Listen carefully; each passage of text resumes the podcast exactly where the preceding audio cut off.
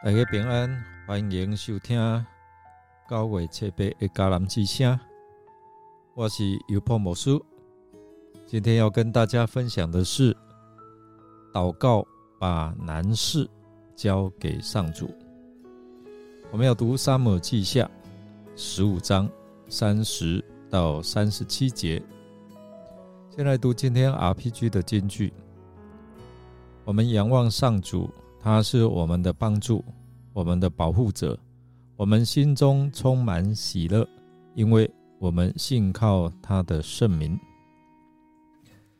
作家兼神学家罗素·摩尔回顾了他当年在俄罗斯的孤儿院领养孩子的经历。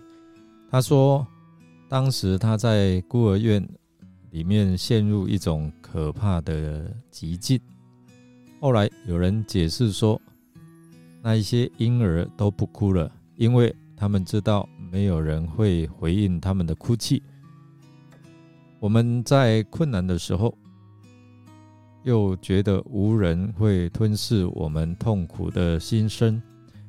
最糟糕的哈，是我们觉得上帝也不会听到我们的呼求，也不会看到我们的眼泪。其实呢，他听到了。在诗篇中第六十一篇，大卫将自己的祈求和苦情带到他的创造主面前。他说：“我心里发昏的时候，我要求告他，求带领我到那比我更高的磐石。”大卫向上帝呼求，是因为他知道，唯有上帝才是他的避难所和坚固台。在我们的生命当中，我们都会遇到各样的困难和逆境。在这个时候，或许是成为我们经历神的管道，也帮助我们将困难的事交托给上主。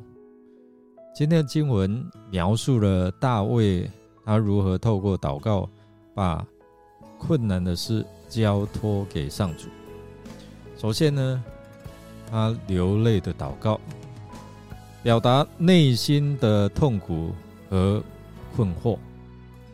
大卫王在逆境当中，他选了一一种特殊的祷告方式，他流泪而上橄榄山，头蒙着头巾。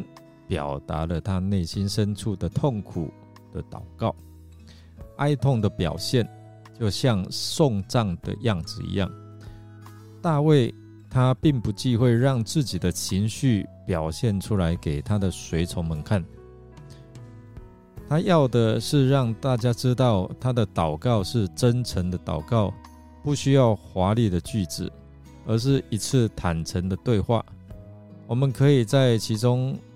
看到他向上帝倾诉自己心情，还有他面对困难的这样的一个情绪，真实的表达内在的情感出来哦，而不是做作虚伪。第二个，我们看到他的祷告带着信心，相信上帝的计划可以超越困境，他掌权。虽然大卫他面临巨大的困难，他逃离了耶路撒冷，但在他的祷告当中表达了对上帝的信心。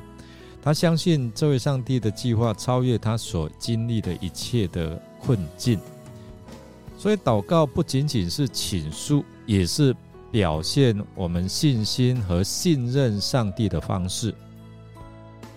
因为我们相信哦，上帝有能力帮助我们克服一切的困难。虽然亚西多佛是一个足智多谋又很了解大卫的人，是大卫最意外也是最危险的敌人，所以大卫说呢：“不料是你，你原与我平等，是我的同伴，是我知己的朋友，并且他向神祈求说：求你把我隐藏。”使我脱离作恶之人的暗谋和作孽之人的搅乱。但上帝能够使人最聪明的计谋变为愚拙，所以呢，大卫刚祷告完，哎，就看到了雅基人户塞来迎接自己，他的祷告立刻蒙上帝应允了。第三个，我们看到就是他在祷告当中寻求智慧，祷告使他。拥有了智慧的磨练，所以大卫呢受意户塞回城去当亚沙龙的谋士。大卫使户塞表面上好像当亚沙龙的谋士，实际上针对亚西多佛的计谋暗中加以破坏，就是帮助了大卫喽。大卫告诉户塞，他在城里又有大卫安排的盟友。就是祭司撒都和亚比亚他，户塞可以透过他们将王宫里的消息传递给大卫。最后，我们看到借着祷告，他蒙到啊蒙上帝的保守。最后，我们看到祈祷把难事变为好事，或者是说美事。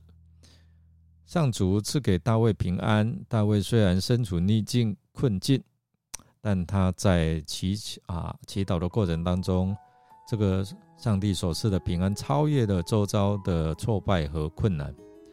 大卫平生必定是以真诚待人，以至于他在遇到危难的时候，不单是祭司撒都全家冒险做内应，更有朋友互塞冒死作为他的间谍。就是要破坏亚西多佛的计谋。亲爱的弟兄姐妹，你能从大卫的身上看到一个愿意倚靠上帝的人是如何面对困境的吗？若你的人生遭遇患难，你会选择怨天尤人，还是靠着神克敌制胜？你会手忙脚乱，还是依靠上帝安稳呢？愿这位上帝叫你的灵命刚强，可以承受人生各样的风浪哦。借着今天的经文分享，让我们知道，祷告它不仅仅是表达我们信心和依赖，还带来了上帝所赐予的平安。当我们面对逆境和挑战的时候，不要忘记祷告，相信他的计划超越我们的困境，在。祷告中寻求上帝的平安和力量，愿这个提醒让我们在祷告当中找到经历主的恩典和安慰，并在信心当中继续前进。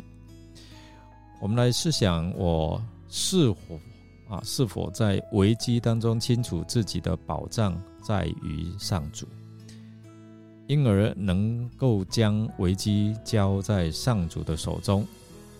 祷告，等候他的裁决与带领，同时也领受上主的智慧来因应危机呢？让我们一起来祷告。亲爱的天父，我们感谢你，是我们在患难中随时的帮助，是我们的高台。今天透过这段经，我们学习到了祷告的力量，祷告交托。让我们的难事，因为神的介入变成美事。让我们像大卫一样来学习，他能够把我们在困境、忧虑当中交托给主。我们在祈祷当中，我们可以表达我们内在的痛苦，也表达我们对神的信心，并且愿意顺服你的心意。主啊。求你赋予我们信心，使我们能够相信你的计划超越我们所遇到的困难，帮助我们顺服你的带领，即使我们不明白你的道路。最重要的是得着你所赐的平安，这个平安超越了我们所经历的苦难，因为你是我们的力量和平安的源头。愿你的圣灵引导我们。在每一天的生活当中，学会借着祷告把难事带到你的面前。我们这样祷告是奉靠主耶稣基督的圣名求，阿门。感谢您的收听，如果您喜欢我们的节目，欢迎与人分享。我是尤伯牧师，祝福您借着祷告可以经历难事变成美事。我们下次再见哦。